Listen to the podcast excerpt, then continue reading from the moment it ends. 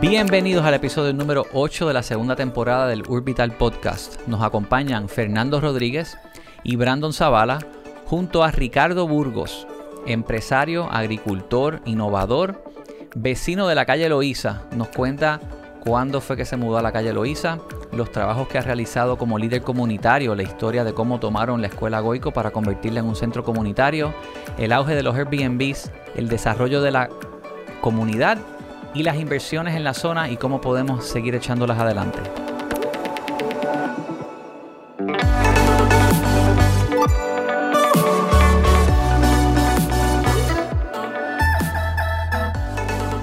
Bienvenidos al episodio número 8 de la segunda temporada del Urbital Podcast. Me acompaña Fernando Rodríguez, Brandon Zavala. Hoy, hoy no tenemos a Coral Burré con nosotros, la extrañamos. Sí, está cuestiones personales. Eh, sí, está teniendo una nena enferma, tiene que atenderla. Pero nos acompaña Ricardo Burgos, empresario, líder comunitario, innovador, creador de eventos, causas sociales, agricultor. ¿Cómo estás, Ricardo? Saludos, muy bien, gracias por la invitación. Gracias por unirte y participar. Vamos al grano, Ricardo. Tú eres vecino de la calle Loíza, ¿correcto? Barrio Machuchal, para ser exactos. Ok, muy bien. ¿Y en qué año tú compras en esa zona? Yo compré en el 2006. 2006. La calle Loíza experimenta una revitalización, si pudiéramos decirlo de tal manera, en los eh, antes de la pandemia, como en el 2010 Mucho antes. Yo llegué en el 2006 y yo me acuerdo que yo, yo soy mucho de usar la bicicleta en el barrio y para ir a la playa y todo eso y ahí no había absolutamente nada, eso era una boca de lobo. Así que desde esa época, yo creo que después de la crisis fue que poco a poco la calle Loíza empezó a poblarse de negocios, ¿verdad? Porque ya obviamente había una población eh, que vivía allí. Pero los negocios empezaron así como creciendo fuerte después del 2008. Después del 2008, después de la caída. Ahora, yo diría que de verdad empieza a pick up, abre 3B, después viene Sabrina, poco a poco empiezan a abrir restaurantes. El, el, el ocurre después de María o antes de María ya tú estabas notando... Antes de María. Antes de María. Antes de María. De hecho, después de María lo que había era planta y trasplanta de todos los negocios sobreviviendo con planta y eso era una locura. Y ahí te dabas cuenta de toda la cantidad de negocios que había. No es lo mismo ver las puertas cerradas con su aire, a ver todas las plantas afuera, ese escándalo y te notas, ¿verdad? Que hay mucha actividad comercial. Ahora, fue una revitalización que ocurrió más bien de la propia comunidad y de quienes compraron y decidieron abrir, tomar el riesgo de, de establecer negocios allí no necesariamente tuvo un aspecto de planificación de gobierno donde se ensancharon aceras o se remodelaron las calles o se soterraron los postes eléctricos, sino fue que los negocios de repente abrieron allí. Pero, ¿qué, ocurrió para llegar o llevarnos a eso en, tus ojos como residente? Mira, yo, yo vivía antes de eso alquilado. Ahí en, mismo. En Ocean Park con el sueño de que yo iba a comprar en Ocean Park. Y obviamente cuando iba a ver las propiedades, me pedían un millón de pesos por una casa que se estaba cayendo en canto. Y yo dije, wow, pues parece que esto no es una realidad para mí. Y empiezo a buscar un poquito más para afuera. Claro, lo que, lo que hay que hacer es encontrar donde uno puede comprar, correcto. Entonces tengo unos amigos que ya habían comprado eh, a súper buen precio, una propiedad excelente. Y me dicen, oye, tú estás buscando, están vendiendo este edificio, pasa por allí. Y yo pasé, lo vi y me enamoré. Y llamo y empiezo. Y yo pasaba todos los días de mi casa en la calle Elena, allí por la mañana y por la tarde a verlo, a ver cómo se sentía la vibra, a soñar, cómo lo iba a remodelar y todo eso. Y finalmente decido que es el lugar donde quiero vivir, principalmente porque es una propiedad que realmente son tres niveles con tres apartamentos separados, tres contadores separados. O sea, que era una inversión que yo veía que tenía potencial de generarme ingresos. Ciertamente.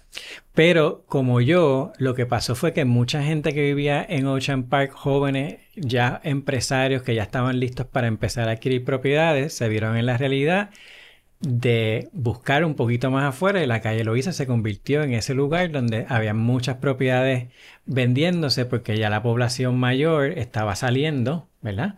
Y entonces nosotros empezamos a aprovechar y nosotros mismos nos volvimos advocates de decirle a nuestros panas, mira, compren en la calle Loiza, compren en la calle Loiza y también de los negocios. Los primeros 10 o 15 negocios que había en la calle Loiza, fácil, el 80% eran personas que yo conocía y le dije, compra ahí esto, viene bien, o sea, que fue una generación nueva. Eh, que dijo, pues no podemos, hay una realidad de que Ocean Park, nos encanta Ocean Park, pero no es una realidad para nosotros y eh, empezamos a comprar un poco más allá, a fomentar nosotros mismos el área. Eso fue lo que primero eh, creó esa dinámica. 2006-2007, en eso viene la caída del 2008, 2009-2010, entramos en esa depresión. Y se hace más fácil comprar porque los precios bajaron dramáticamente. se hace más fácil hasta inclusive ir a Ocean Park, los que hubieran, los que no podían ir a Ocean Park pudieron ir en el 2012, 13, 14, en ese momento hubo una oportunidad de ir para allá. Correcto. No estoy seguro cuándo sucedió, pero también hubo un cambio en zonificación que convierte a la calle Loiza en zona turística, que es la pesadilla que tenemos ahora, porque eso trajo otras consecuencias. Y ahí es que empieza la calle de Loiza. ¿Y, eso fue, ¿Y eso fue algo que pidieron ustedes? No. ¿O que vino del gobierno municipal o del gobierno central? Vino del gobierno municipal. ¿En qué año? Eh, yo estoy seguro que fue bajo Santini. Eh, pero no, no, no te puedo precisar el año. ¿Y entonces eso qué, ha...?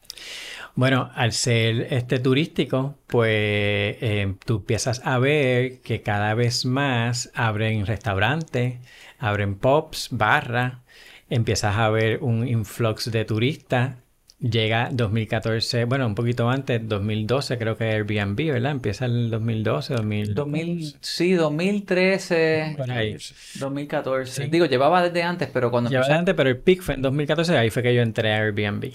Tú, los dos pisos que tenías en tu edificio, ¿los tenías alquilados antes long term o los tenías vacíos? No, los tenía vacíos. O sea, que compraste y tenías simplemente espacio allí que no estabas utilizando. Sí, lo que pasa es que yo, yo, tengo una hija ya adulta y en ese entonces vivía conmigo full time y la, estaba en Robinson School. Entonces cuando cumple 15 años, yo le dije, tú coges un piso para que puedas tener a tus amigas y todo eso, y el papá soltero. Y entonces la mamá, la mamá me miraban como, espérate, ¿y, la mamá? Entonces, para evitar ese, ¿verdad? Eh, que lo entendía como padre también. Pues le dije, mira, tú coges el quinto, el segundo piso, yo me voy al tercero, que todavía no lo había remodelado, lo remodelo, me voy al tercero y el primer piso yo siempre he usado como un home office. Claro. Y al día de hoy todavía es mi home office. Entonces en el 2014 la pones en Airbnb. En el 2014 la pongo en Airbnb. Y, de y, notaste el, el, auge. Sin parar, la época pico, eh, finales de noviembre a finales de abril, siempre ha sido exitosa para mí en turismo. Ahora ha cambiado mucho porque ahora es casi todo el año, especialmente después durante la pandemia y después de, la después de la pandemia se ha mantenido. Otros vecinos tuyos que también compraron puertorriqueños también aprovecharon los y, usaron Airbnb en la zona donde están o no tenían tanto espacio como tú que en tu caso tenías dos unidades. Ahora mi calle, la mitad de la calle, el 70% son apartamentos que se rentan en Airbnb. ¿Que los compraron gente de, afuera o que son de locales? En el caso de la calle Pérez, eh, gente local. O sea, hay gente local. Igual ha ocurrido que gente de afuera ha comprado también en tu zona. ¿Tú te sientes que ha habido gentrificación? No, eso, eso está pasando ahora rampante. Ya llevamos cinco años que ha habido compra masiva. Morgan Reed, por ejemplo, fue uno de los que primero compró por ahí. Sí, pero Morgan Reed compró lo que estaba mucho abandonado, mucho... Sí, pero es que en esa zona sigue habiendo edificios abandonados que se siguen transformando y los que lo están comprando son Act 22. Ok y no lo están rentando eh, a long term, todo es eh, eh, Airbnb. Y es muy lógico, Puerto Rico siempre ha tenido la necesidad de crear más habitaciones de hotel para seguir creciendo su oferta. Y al sector privado, hoteles y eso no crear esa oferta, pues Airbnb se ha beneficiado gigantescamente. Hasta cierto, hasta cierto punto democratiza lo que es el el concepto de viajar y visitar la cultura. Lo que pasa es que se ha comercializado. Eso ha cambiado muchísimo. Cuando yo empecé en el 2014, realmente había conexiones eh, entre los entre los propietarios y los que visitaban realmente venían y te querían conocer y querían sentarse contigo a hablar, ahora hay gente que ni te habla. O sea, que llegan y ni te hablan. Sí, que, quieren tener su espacio, su privacidad y la interacción es bien poca por decir nula. Bien poco decir nula y a veces hasta tú los notas, ah, tú vives en el edificio. Y yo siempre hago, aunque no esté allí, porque ya, ya no es mi primera presidencia, pero aunque no esté allí, siempre digo, sí, yo vivo y me paso ahí todo el tiempo. Porque pues tienes ciertos clientes que están buscando, en mi caso, yo tengo una terraza rooftop abierta, ¿sabes? Buscando la guira para hacer un party, para invitar a, más gente a la casa. Y si no estás pendiente, te sí, Hay que, hay que controlar, definitivamente, hay que controlar la cantidad de gente que se queda. Si no, te pueden embaratar la, la propiedad. La propiedad. Ahora, de en el momento que compras 2006, luego puedes decir que 10 años, hasta el 2016, 17, inclusive más, pero hubo, hubo recesión, ¿verdad? Precios por debajo, se consiguieron buenos deals. Luego viene el auge, que particularmente después de la pandemia es que viene la, el, boom. masivo en valores de propiedades. Hubo puertorriqueños que sí vendieron simplemente porque les ofrecieron una cantidad de dinero que dijeron, voy a cash out y sacar un buen este, retorno para mí y lo hicieron contento o... Te, lo puedo decir con un caso que pasó la semana pasada, bien cerca de mi casa. Gente que conozco de mucho tiempo. Gente que se manifestaba, no, ¿sabes? Esto de los americanos y todo esto, y al final del día deciden vender. Y compraron en 350 mil un año antes que yo, 2005. Pidieron 900. Bajaron a, bueno, 900 estaba way too much. Bajaron a 700. Bueno, fueron bajando y finalmente la casa se vendió hace una semana por 650 mil dólares. Cash. Casi duplicaron. Cash. El valor.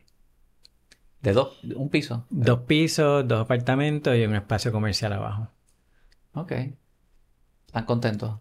¿Están contentos? tenían las, se sentían que querían hacer eso, justificaron que se lo vendieron a un americano por whatever reasons y ya. Y sí, eso está pasando todo el tiempo. La gente, eh, no tan solo ahí en la zona rural, que, que, que, también pues tengo propiedad en zona rural, las fincas están pidiendo lo que les da la gana, si están bien localizadas y se los dan. Mucho se habla de, de que es el de afuera comprando y quizás se puede argumentar que tienen más poder adquisitivo. Si, si yo tengo que pagar el 30% de mis ingresos en contribuciones y el de afuera no tiene, tiene más dinero para poder comprar y eso es un given y, es desventaja y se pudiera ver cómo se puede nivelar. El sí, claro. por mí, extiéndanle los beneficios de ley 22 a cualquier puertorriqueño que tenga la capacidad de donar 10 mil dólares a una entidad sin fines de lucro y cumplir con todos los otros requisitos que dan. Que los hay.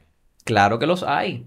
Si yo pudiera todos los años donarle 10 mil dólares a una organización como Jóvenes Puerto Rico en Riesgo y el gobierno me da mi exención, pues, pues yo, yo prefiero llegar a eso. Y eso es una buena meta aspirar. Mira, yo voy a poderle ahora donar a una organización sin fines de lucro que va a invertir el dinero mejor que el gobierno corrupto. Ahora, estas personas sí están comprando ahora, pero en un momento dado hubo una oportunidad para puertorriqueños comprar y montar los Airbnb y hacer los bed and breakfast y, aprovechar el turismo. Sin embargo, yo noto que yo no veo que del puertorriqueño necesariamente salga la, apetito de riesgo. El, apetito de, desarrollar la industria turística. Si tú vas a Culebra o Vieques, en mi experiencia en Culebra, siempre los dueños de los paradores y de los hoteles son gringos. Porque tú entiendes. Eh, y ahora te pregunto. ¿Qué tú entiendes por qué no ha sucedido eso? A mí me ha extrañado muchísimo que el capital local no haya comprado esas propiedades que yo digo, si yo tuviese el dinero las compraría, porque estoy seguro que son, obviamente cuando tú entiendes que Puerto Rico tiene una deficiencia de habitaciones, ¿verdad? No sé si es la manera correcta de decirlo. ¿qué es eso? Para, para, para el turismo. Ahí hay una oportunidad clara. Ves que el turismo sigue creciendo y, y, Puerto Rico sigue siendo un destino con la pandemia. Eso incrementó porque no podían viajar a ningún lado. Y de hecho, ese yo te diría que es la forma más simple de reactivar la economía desde el punto de vista económico, de desarrollo económico. Porque el, empleo directo e indirecto que se genera de la actividad turística es brutal. Brutal. Eh, bueno, entonces, pues a mí me sorprendió mucho, obviamente, estos americanos, por las ventajas que tienen, pues han visto la oportunidad y la mayoría de esos edificios se están convirtiendo en, en Airbnbs. Y también otra cosa que está pasando desafortunadamente, eh, por ejemplo, hubo un caso ahora mismo, hace poco, Double Cake, una, una, una bakery, una, una, eh, una empresa local que llevaba ahí ya varios años, pues les pidieron un aumento en renta significativo y también el profile de la comunidad ha cambiado y ya no tiene esa clientela local fija yendo a comprarle, el turista pues va, sube y baja. Y decidieron pues moverse y se están moviendo a dónde? A Río Piedra, al casco urbano de Río Piedra, que es otra área que ahora están tratando de revitalizar y que pasa allí, pues las rentas más bajas, que fue lo que pasó en la calle de Loíza en algún momento. Pero la realidad es que están subiendo las rentas a los locales, al, local, no a los locales, claro. Este, al, espacio comercial. Al, espacio comercial y pues están sacando del mercado a empresarios locales que tienen buenos negocios, pero quizás no son negocios que pueden aguantar unos aumentos de renta drásticos, especialmente con todas las vicisitudes que hemos pasado con la pandemia, el huracán, ¿verdad? Este ha sido bien, bien fuerte. Hay que tener a veces babilla. Sí. La que abrió un hotel en Río Piedras, se le hicieron un reportaje, no, me, no, tengo el nombre a la mano, pero hubo una puertorriqueña que abrió un hotel hace poco en el casco urbano de Río Piedras ese, ese es el tipo de, riesgo que uno de los cobardes no se ha escrito nada. Tú asumes ese tipo de riesgo en el momento oportuno y, eventualmente pues formas parte de esa, de esa ola. Ahora te comento algo, la gente ha hablado de que los Airbnb explotaron desreguladamente del 2014-15 para acá. el incremento hasta 22.000 unidades. Entonces tú habían 8.000 al principio. Y de repente uno puede decir, bueno, se sobresaturó. Hay gente que quiere controlar los Airbnbs, crear reglas, establecer diferentes parámetros. ¿El mercado se puede regular solo? Pues fíjate tú que hace poco yo participo de un grupo de home sharing. Yo tengo un Airbnb en el viejo San Juan, el mismo edificio donde yo vivo, alquilo también una de las unidades. Y yo pregunté al grupo de home sharing, donde hay unos 40, 50 personas, les pregunté cómo están las reservas. ¿Han notado un bajón considerable? Todos Sí, casi colapsó. Eh, está bien crítico. Nunca había vivido un noviembre así. Llevo ocho años en esto. Estoy escaso de clientes. Definitivamente lento. Y eso que yo bajé mis precios. Yo como que estoy perdiendo la fe en Airbnb. Les recomiendo que activen Booking instantáneo para ver si mejora un poco. Eh, yo estoy notando que la gente está acortando también los viajes. Eh, por ahí sigue. Todo el mundo está diciendo que ha bajado considerablemente. Solamente tengo una reservación en noviembre, una en diciembre. Yo tengo un espacio desde 30 dólares en la noche y no llega gente. Y, por ahí siguen. No sé si Brandon ha visto algo similar, pero lo que puedo decirte es que de la misma manera que hubo un auge en esto, de repente hay una recesión a nivel mundial, el mercado de la bolsa de valores está en el piso la guerra, la inflación, de repente la gente empieza a aguantar y, los mercados son cíclicos. Y donde antes había un auge en turismo, ahora de repente puede bajar y ¿qué puede ocurrir? Que de repente el long term rental vuelve y se abre para gente que quizás no vea la oportunidad. Y yo creo que se va a autorregular.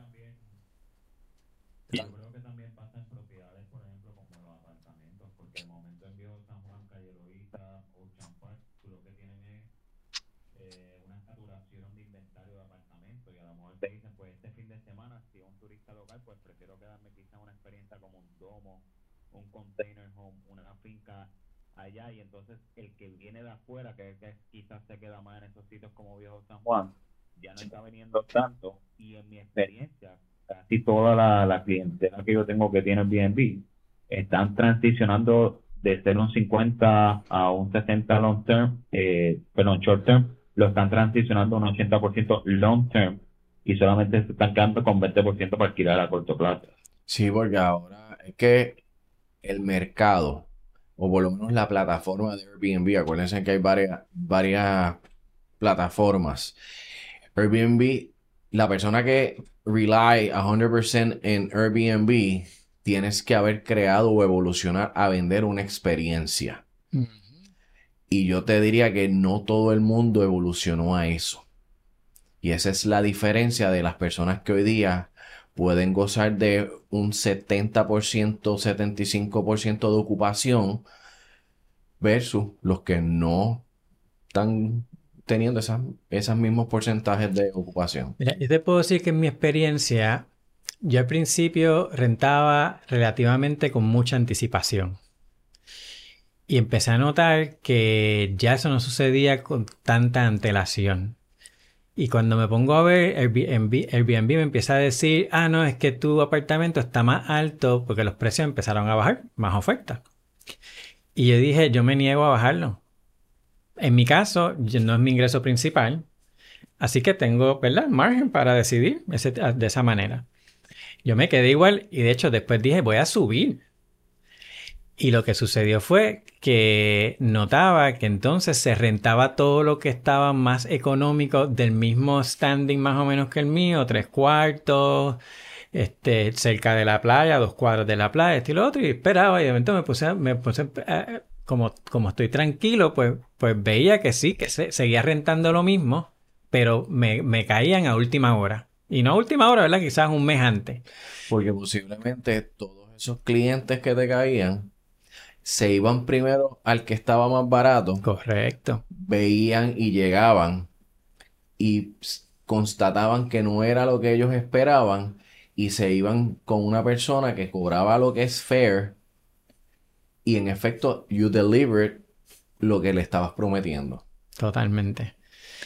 Ahora, más allá de Airbnb, la revitalización urbana tiene también otros componentes. Gente hizo eso.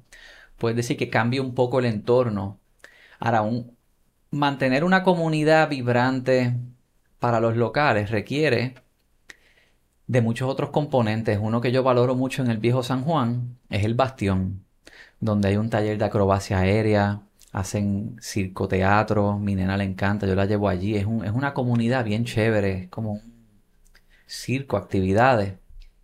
Y en la calle Loiza tú hiciste algo similar, ¿no? Correcto, bueno, hicimos, porque fue un trabajo en colectivo.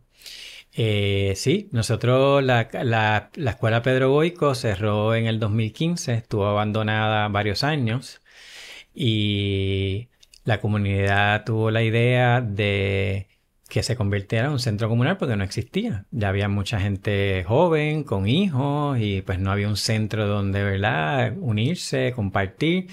Y afortunadamente, eh, varios miembros de la comunidad eh, empezamos a reunirnos y decidimos que íbamos a tomar la escuela. Y pues tratamos de hacer la comunicación, ¿verdad? Con el municipio y todo eso. Y eso empezó a fluir, pero no al ritmo que queríamos y nos preocupaba porque como estaban estos inversionistas y yo estoy muy bien conectado, como tú bien sabes, pues empecé a oír de gente que conozco, oye, tú me ayudas a comprar ese edificio, yo pago lo que sea. ¿A que querían comprar la escuela? Seguro. Y entonces ahí yo comunicaba esto a la comunidad y dice, vamos a tener que ser más agresivos, empezamos a ser más agresivos, pero en un momento decimos, no, vamos a ser activistas. Y literalmente yo fui con Tito Matos, que en paz descanse, eh, y varios miembros de la comunidad con una pulidora, rompimos el candado y nos metimos. Y tomamos la escuela. Ándate, wow. Y empezamos a hacer brigada, limpiar la escuela, acondicionarla poco a poco. Eh, y ahí sí empezó el municipio, ya bajo Carmen Yulín, a, darnos un poco de apoyo. No era mucho, pero era algo. Y empezamos en un proceso de que nosotros queremos la escuela y demostramos que teníamos el compromiso. Hoy en día la escuela es, se, se, se transfirió a la comunidad. El dueño de la propiedad titula, con título es el Taller Comunidad Lagoico Inc., que es un non-profit. O sea que la, la escuela pertenece a la comunidad. Y, se, dedica a... Y, la, y la, es un centro comunitario eh, y cultural y se dedica a dar servicios a la comunidad. Nosotros tenemos una realidad, el 50% plus de la población es gente mayor que tiene mucha necesidad, así que allí hacemos eventos ¿verdad? Enfocados en ellos, dándoles apoyo, llenando documentos, hacemos feria de salud. Todos los primeros sábados hay una feria de salud que se hacen pruebas de sangre, de, de, azúcar, de presión y distintos servicios. Vacunamos durante la pandemia. Eh, tenemos noches de cine el, el, tercer domingo de cada mes. Tenemos eh, noches, noches de jazz el último domingo de cada mes. Todo esto es gratuito. Eh, y como es un real estate tan eh, eh, cotizado, ¿verdad? Por su location, pues nosotros apetecible, pues nosotros logramos rentar la mitad del edificio. Y eso es maravilloso porque es lo que nos permite ser independientes. Exacto. Claro. Ser autosustentable. Ser autosustentable. Por ejemplo, cuando entra el alcalde Miguel Romero, pues nos dan un ultimátum de que el municipio está mal económicamente y que ya no nos pueden pagar la luz. A nosotros nos sorprendió mucho porque nosotros llevamos a la primera reunión una tabla donde le demostramos que nosotros brindamos 400 mil dólares en servicios a la comunidad. Esto te estoy hablando, la junta de directores, una junta de directores, modestia aparte, yo soy el tesorero, pero son todos profesionales, profesores de universidad, gente con mucho conocimiento. Contabilizamos bien el impacto que tenemos en la comunidad y pues creíamos que nos iban a apoyar. Eh, eso no ha sucedido. Tenemos muy buena relación y seguimos en contacto con el municipio, pero pues no había ese apoyo. Pues está bien, fine, eso es hasta mejor, porque entonces nos obliga a ser autosustentable, que es... De hecho, les están exigiendo lo mismo que ellos mismos no quieren hacer en el gobierno. Pagar la luz. Pagar la luz. ¿Es verdad? Exacto. Bueno, eh, eh, yo quiero aprovechar el tiempo, le voy a cambiar un poquito, pero es bien importante también que se sepa que lo que ha pasado en la calle Loíza eh, a nivel comercial ahora mismo es terrible para la comunidad. Se ha convertido en una pesadilla porque han dado permisos y permisos y permisos por una infraestructura que no lo aguanta. Mm. barras que abren hasta las 5 de la mañana. Tú tienes que relacionarte muy bien con esto porque el viejo San Juan pasó por eso. Cierra, claro, cierra porque ustedes lograron que se cambiara el código, nosotros no hemos logrado eso y hay unas áreas de la calle Loiza donde es horrible, ¿sabes? Eh, gente orinando en, en las casas, estacionándose bloqueando entradas, la basura es algo descomunal. Después de la una de la mañana. La, infraestructura sanitaria no aguanta, cada rato explota, eh, restaurantes tirando grasa eh, de manera desmedida en, en las tuberías.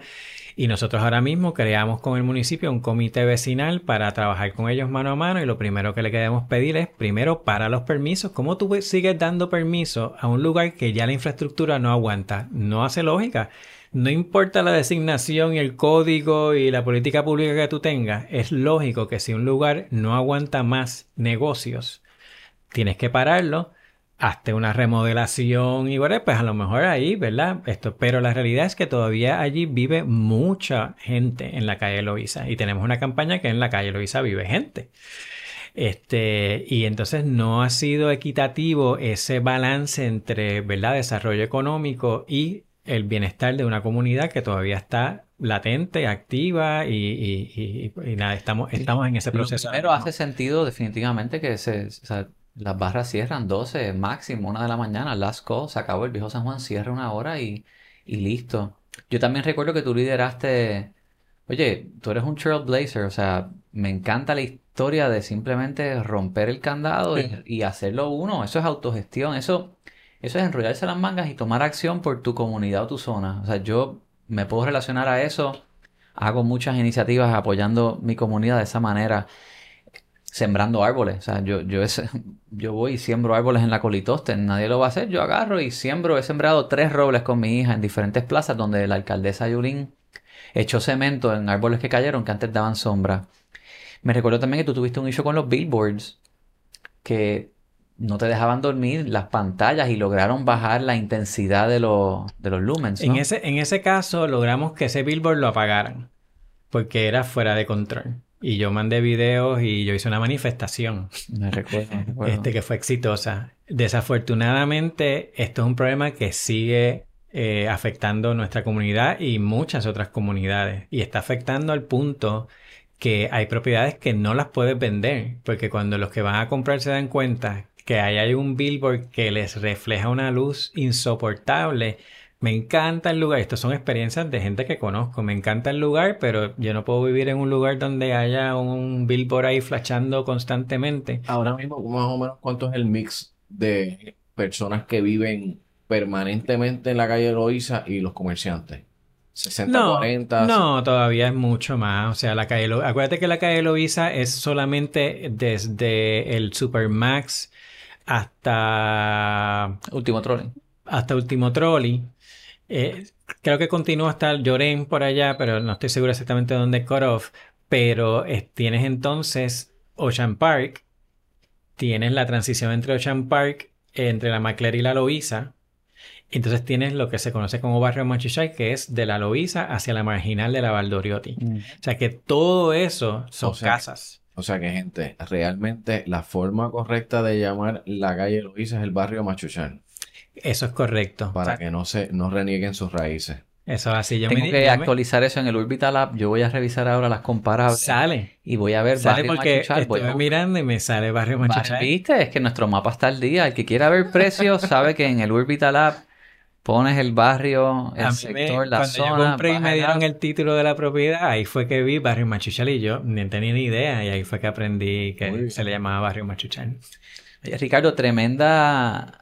Gracias por compartir tus experiencias. Mucho de, gusto. de verdad que espero que, que disfruten la audiencia. Pienso que de- deberían haber más líderes comunitarios como él alrededor de todo Puerto Rico. Los hay, los hay. Lo que no tienen necesariamente es la cantidad de conexiones que puede tener una persona como Sí. Ricardo, que sé que ha desarrollado mucho en el tema eh, profesional, pero hay, hay muchos líderes en muchas zonas. Es cuestión de empoderarlos y de escuchar y de que las políticas públicas de los gobiernos estén junto con esas personas, Y de ¿verdad? apoyarnos porque la realidad es que estamos tratando de crear una red de, de espacios comunitarios para apoyarnos en conjunto porque podemos transferir conocimiento, como lo hicimos, la visión de rentar espacio, que es vital, cómo hacer eventos para recaudar fondos, este, cómo quizás hacer compras en, com- en común para ahorrar dinero, ¿verdad? En compras, así que estamos, estamos en esa línea. Y definitivamente hay mucha Esa gente. es la visión, la visión correcta de algo.